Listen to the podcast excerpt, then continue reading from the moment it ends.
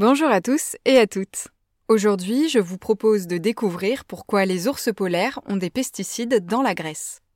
C'est une évidence, il n'y a pas de champ sur la banquise, et donc, a priori, pas d'épandage de pesticides susceptibles de contaminer les ours blancs.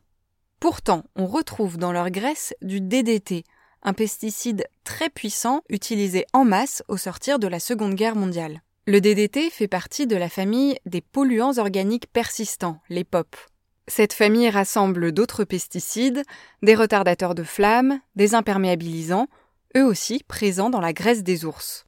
Et là encore, on ne trouve aucune des activités humaines qui génèrent ces polluants sur la banquise. Alors comment le DDT et plus largement les POP ont-ils trouvé le chemin du pôle Nord et réussi à s'incruster dans la graisse de ses habitants les plus célèbres? Libérés dans des régions urbanisées, les POP s'évaporent, puis sont portés par le vent et se déposent plus loin, à la faveur de pluies ou de températures plus froides. Quand la température augmente, les POP se volatilisent à nouveau et continuent leur voyage portés par les vents. C'est ce qu'on appelle l'effet sauterelle, car les POP font des bonds successifs jusqu'à se déposer dans les régions les plus froides de la planète.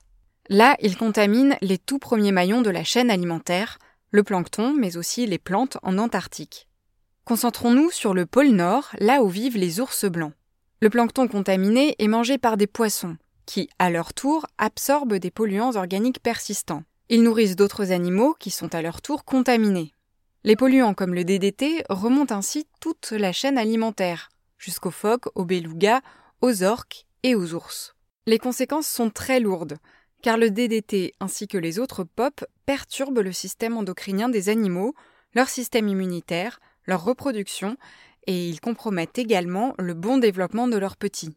Et comme ces polluants ont une durée de vie très longue, leurs effets toxiques se font sentir pendant des décennies, y compris sur les êtres humains qui consomment des animaux contaminés. C'est le cas par exemple des populations inuites qui vivent au Groenland, au Canada et aux États-Unis.